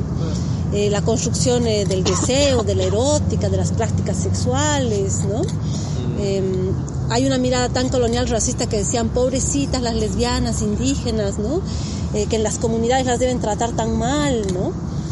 Y nosotros eh, asumimos, sí, somos lesbianas, indígenas, pero después nos dimos cuenta que nos nombramos aymaras y lesbianas para el mundo, para el otro mundo, porque en la comunidad de verdad es a donde a mí mejor me han tratado que afuera, ¿no? Y empezamos a mirar la comunidad y es poco monogámica, o sea, eh, se mete la Juanita con la Pepita, se entra a la cama de no sé qué, no es problema de nadie, o sea, ¿por qué? Porque la comunidad no necesita controlar tu cuerpo y tu sexualidad, el Estado sí. Sí. Entonces hay fiestas, se entran a dormir, salen los unos, no, no importa. O sea, no es que, pero está casada donde está su marido, digamos, ¿no? Realmente la monogamia no es lo central en la comunidad. Claro. Este, la heteronorma tampoco. Bueno, a nosotros nos preguntan siempre, ¿viste? ¿Pero qué onda? No te escucho. Porque, porque a nosotros, a mí ya me preguntaron muchas veces y seguro a, alguna, a varios de ustedes, eh, ¿pero qué onda en Cerro Pampas? ¿No es un cogedero? ¿No? Puede ser, depende, depende de los jugadores que están en aquel momento. ¿No? Y, y- y- y a nosotros nos preguntan tipo, pero usted como organización, ¿cómo piensan esto, no? Y nosotros siempre dijimos que mientras eso no, no interfiera en la Claro. cancha, pero nada, pensando ahora no es esto, ni siquiera. ¿Así? Es al revés. Eso puede ser extremadamente positivo para la cancha. Seguro. Sí, acá, acá, acá hablando. La respuesta es esa. Qué bueno que tengamos la posibilidad de esto también acá en ese espacio, ¿por qué no? Y que ¿No? también debe ser una lógica en la comunidad. Claro. Porque no necesitas Claro, pues, eh, romperte con no sé quién y pegarle un tiro al otro, no sé qué, si podemos disfrutar un poco todos, no se trata de hacer una orgía comunitaria, pero no necesitamos controlar nuestro cuerpo, nuestro deseo No, y por, nuestra por sexualidad. ejemplo, una vez tuvimos una reunión de varios equipos eh, de básquet, de distintos deportes, eh, de, de varones gays en su mayoría, ¿no? Sí. Eh, y preguntaron eso y todos, ¿verdad? Todos tenían la regla de que no se podían relacionar entre compañeros o no. Claro, no. Yo cuando llegué en Cerro Pampas, nuestro entrenador decía que nosotros ni siquiera podíamos saludarnos Ah, no tenían que ser amigos jamás. Bueno, pero por, hablando- para no generar para no generar una imagen de que era un cogedero. Y él escribía a todos por WhatsApp para Sí. cogérselos. Exacto. Por eso nunca me saludaron. Pero bueno, pero es la, hipo- es la hipocresía de la lógica patriarcal, machista, Bueno, todo eso mismo. sí. Yo tengo poder, yo puedo. El patrón del fondo, ¿viste? Esas leyes de la época colonial, en términos de contexto ¿Qué histórico, es eso? de la ley del pernocte, que todos los fundos, la herencia del feudalismo, Sí. el- el- se casaban el- las parejas y la primera noche, o sea, la noche de boda, era del, del, del patrón del fundo con la, con la, con la esposa, o sea, con la mujer. Es como La yo novia. primero la garcho y así a toda Sí. la entonces como es esa cuestión de, de, de- de que encima de que soy machista de que soy patriarcal de que homofóbico encima soy recontra capitalista porque soy dueño de todo esta cuestión de nadie se saluda pero yo me los garcho todos por callado Claro, claro. Encima que la El- bien. El derecho de el Ah, derecho de punto, perdón, pernada. latifundio ¿cómo le dicen acá? El- Latifundio. un campo gigante Sí, hacendados, Ah, terratenientes. Hacienda, claro. Claro. Todas, todas ustedes también, ¿no? Venimos de esa violación sistemática de nuestras abuelas del colonialismo y después de los patrones del derecho de pernada, que era lo que, lo que decías, eh, que finalmente a nosotras nos, por eso nos gustaba la palabra patriarcado, no tanto porque la habíamos estudiado ni leído, sino porque se parece a patrón, se parece a patrón, a ese que violó a nuestras abuelas, a ese que esclavizó a nuestras abuelas y a nuestras hermanas. Entonces decían, sí, como que todo se pareciera a eso, al, al patrón, ¿no? Y después construimos nuestros propios conceptos. Pero a partir de eso, em, del, del saber que venimos de ahí, de, de una violación sistemática también, de una intervención de nuestros territorios, y no solo yo como Aymara, o sea, todos ustedes también, ¿no? Porque si no, ¿de dónde salieron? En las ciudades, digo. Eh, las ciudades han sido eso, ¿no? Espacios de colonización sistemática, Sí. eh, de explotación sistemática. Entonces, eso nos planteó políticamente otra cosa, además de, de lo de la cama, que era mirarnos al espejo. ¿no? Sí. Porque el colonialismo nos ha hecho mirarnos al espejo así como, nos ha puesto no sé si un, otro reflejo, pero no, uno no se mira como es, una no se mira como es, este, laburante dirían ustedes, ¿no? Explotada, o sea, lo que eres, un, un reflejo político. Y ahí es donde empezamos a reconocernos nosotras aymaras, ¿no? Indígenas. Porque por años habíamos dicho, no, pero mi mamá es aymara, yo no, mi abuelita también. Ellas viven en la comunidad, yo no. Yo nunca me di cuenta, yo hice eso también. No me di cuenta de lo profundamente racista que era con mi mamá y con mi abuela, porque al final ellas son las feas, las ignorantes, las que vienen en el campo, yo soy la señorita de la ciudad Claro. y, y por eso estoy aquí en la ciudad y por eso puedo ser, eh, no sé, parte del deseo de cualquiera de estos hombres o mujeres. Y no lo era. Hasta que me miro al espejo y digo, claro, Adriana, una dosis de realidad, eres tú, eres igual que tu abuela, no has dejado de ser aymara. Claro. ¿no? Y asumo eso como una posición política y lo asumimos en Bolivia. Eh, la fuerza de ese proceso viene de los pueblos indígenas, pero antes no todos se reconocían pueblos indígenas, aymaras, quechos, guaraníes. Es el mirarnos en la calle, el saber que necesitamos esa memoria para construir, nos ha hecho mirarnos hacia el espejo, ¿no? que creo que es otra cosa que hay que hacer también desde la diversidad o como, como se llame, mirarse al espejo para saber si quiero pelearla, hacer la discusión desde lo sexual, pero con este cuerpo, con estas opresiones, eh, sin haber terminado la escuela, trabajando, no sé, la tierra, no sé, ¿no? Y de ahí, ¿qué más queremos cambiar? Porque no, nos- no pasa solamente por, no sé, por transformar nuestras camas, que pues también interesante, Claro. sino por transformar el mundo, ¿no? Gracias, no sé qué era ¿Te puedo hacer una pregunta? ¿Vos a partir de qué edad considerás, hablando de la educación sexual, que es eh, que se puede dictar las clases? Sea que lo dé el docente, eh, no hablando desde el, el hogar. La pregunta viene por qué. Pa- eh, yo tengo una hermana de 5 años y otra de 9. Y en lo personal, yo soy puto, no tengo ningún problema decirlo. Pero creo que, eh, por lo menos en el rango de la primaria, o sea, no sé, tocarle el tema de la sexualidad, de que hay gays, lesbianas, transgénero, no transgénero, travesti, no travesti, creo que no, no sé, creo un fundamento del por cual, más allá de lo pedagógico, de abrir la mente a los chicos, más allá de ese ámbito psicológico, sino saber otro un fundamento real, porque varios colegios en la asamblea de padres están eh, por imponer que el Congreso, eh, a partir del jardín no, ni primario tampoco se dé la educación sexual integral, solamente que siga, bueno, el hombre tiene pene, la mujer vagina, tiene tetas, tiene tetis, todo lo que es biología natural o básica de una escuela. Pero que no se toque o no se albergue temas en base a eh, diversidad sexual. Para mí eso es subestimar a los chicos. Para mí eso es Para que- mí también. Yo creo que los chicos, la generación de los chicos hoy en día son más vivos que Hay los mucho- que- mucho mejor preparados que los que estuvimos jamás todo al revés. Porque lo que hay que hacer no es evaluar en qué momento se empieza a enseñar al chico que hay un mundo Pero, real, sino desenseñar la heteronorma. Porque Sí. ya desde que nacen los estamos vistiendo de rosa o de azul. no, Se están ado- se- se la doctrina desde chiquito. Claro, Eso no va a entonces pasar, no va a no, permitir eso- eso. nuestra política No se le enseña eso, pero se le enseña que el varón tiene que jugar al fútbol desde muy Claro, ¿por qué no cuestionan eso? O sea, seamos honestos con la muñeca cuando está jugando el varón con la Solamente muñeca. cuestionan, o sea, el- hay que en la escuela, por lo menos en la donde van mis hermanas, está el tema que si el nene quiere venir con ropa de no, acá no hay ningún problema. No, no, pero- si quiere la nena jugar a la pelota, Pero- que juegue, hay torneos que haga lo Más que allá de, interpelarte a vos, digo, no es que vos me tengas una No, no, no, no, no, no, tampoco digo eso, pero con- yo tengo bastante cultura heteropatriarcado dentro mío todavía, no, lo- no lo niego, pero creo... No, to- Diferentes todo, niveles. pero Yo, por ejemplo, yo tengo bastante bien, me dejaba que termine. ah, bien arraigado, sino que ahora, por ejemplo, en un gran debate se va, se va a eh, reunir tres asambleas de las escuelas y la to- quiero un fundamento por cual por lo menos decir, bueno, se puede dar a partir de cierta edad con estas bases, con estos conocimientos y qué docente o qué cosas se tiene que agregar en esos temas.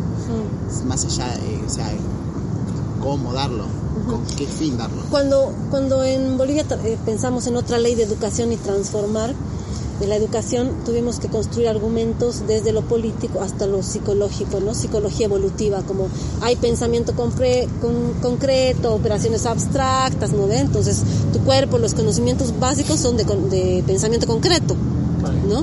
Y entonces puedes ir discutiendo más de pensamiento abstracto, 6, 7 años, o sea que por lo que fuera, por el argumento que fuera, en primaria sí se tiene que hablar de educación sexual. Pero como la educación es eh, patriarcal, reproduce el patriarcado, heteronormadora, yo pienso que es una lucha difícil esa. La, la máxima que se puede intentar es que no sea, por lo menos, que no haya educación heteronormadora, ¿no? Por lo menos intentar esa, por esa vía creo que es más fácil que intentar hablar de la diversidad sexual. Ahora, ¿en qué momento están preparadas las niñas y niños? Nosotros en la lucha que hemos hecho como organización, todas las guaguas estaban ahí y nunca les dimos mucha importancia. Hasta que nos dijeron, oigan, y nosotras queremos ser lesbianas, pero ¿con quién podríamos ser lesbianas? ¿No? Porque empezaron los que no queremos ser eh, heterosexuales, ya hemos escuchado de ustedes, y además a nosotras nos atraen las niñas, pero como somos pequeñas, creo que vamos a tener que hacer de ellas salir. el servicio heterosexual obligatorio. y les, les ha jodido porque muchos lo están haciendo, están haciendo su servicio heterosexual obligatorio. ¿no? Sí, sí. Porque viven en ese mundo también, no es que Claro. podemos que tenerlas ahí en una, en una burbuja. Pero a sus 4 o 5 años tenían muchas herramientas para hablar de lo que es la heteronorma, de, de quererse entre mujeres, entre hombres, Lo que ¿no? pasa es que el conocimiento está un poco estigmatizado por, por la heteronorma. Claro. El, el conocimiento jamás puede ser algo malo. Eh, para mí eso es lo que hay que enseñar, que el conocimiento nunca es malo. Y yo tengo dudas con, con respecto a esto, pero después hablamos. Eh, vos, querías que, vos querías decir algo, ¿no? Ya dijiste. Justamente eso que dije. No, perdón, porque lamentablemente eh, nuestro tiempo eh, porque Adriana, como yo ya les había contado, hizo un hueco en su agenda para poder estar con nosotros, porque ella está yendo a, Córdoba Córdoba. ahora, viaja ahora. Eh, así que Diego, por favor, eh, en cinco minutitos pedí el coso. Pero antes te quería dos cosas. Primero, obviamente, agradecerte un montón. Un aplauso a Adriana. También quisiéramos entregarte un, un pequeño recuerdo de Ciervos Pampas, que es eh, nuestro Ciervos lindo. Pampas, que puedes poner una vela o una cosa que quieras y una, y una nuestra bolsita de bolsa, Pampas. gracias. Muchas gracias. Muchas y gracias. bueno, Muchas nosotros en el Pobre. eh, nosotros trabajamos de la siguiente manera. Pero lo podemos de acá porque vamos a pisar todo esto. No pisamos la. El celular. ¿De quién es ese celular? ¿De Kiki? ¿Kiki tu celular? Eh, Acá, acá. ¿Dónde vamos? Para acá. Ahí encima de tu cara. Eh, nosotros siempre al final del entrenamiento nos abrazamos, hacemos una ronda. Eh, como, te decía, uno de los desafíos de, un deporte como el rugby es justamente eso. ¿no? Nosotros literalmente hacemos esto con fuerza para ser un solo cuerpo cuando estamos en cancha. Es un desafío enorme espacio como Cerro Pampa. Somos de, como te contaba, de distintos países, distintas culturas, aunque todos latinos, latinas, pero es un, es un aprendizaje, un desafío compartir ese espacio con los compañeros y las compañeras acá. Eh, nosotros también, obviamente, incorporamos algunas tradiciones del rugby, las que nos parece que todavía nos sirven. Menos violentas. Hay otras que nosotros eh, Oh, no. eh, estamos tratando de transformarlas. Eh, entonces, al final del entrenamiento, nosotros hacemos esa ronda y las personas nuevas se ponen en el medio. Entonces, por favor, en el medio. Y nosotros No hacemos asustes, así. no te asustes, no te asustes, no te Vos vas a decir, vamos, ciertos pampas. No, gritalo con la fuerte. vida. ¡Vamos, pampas! ¡Que eso está buenísimo! Sacamos una foto con Adriana. ¡Bandera! Con la bandera.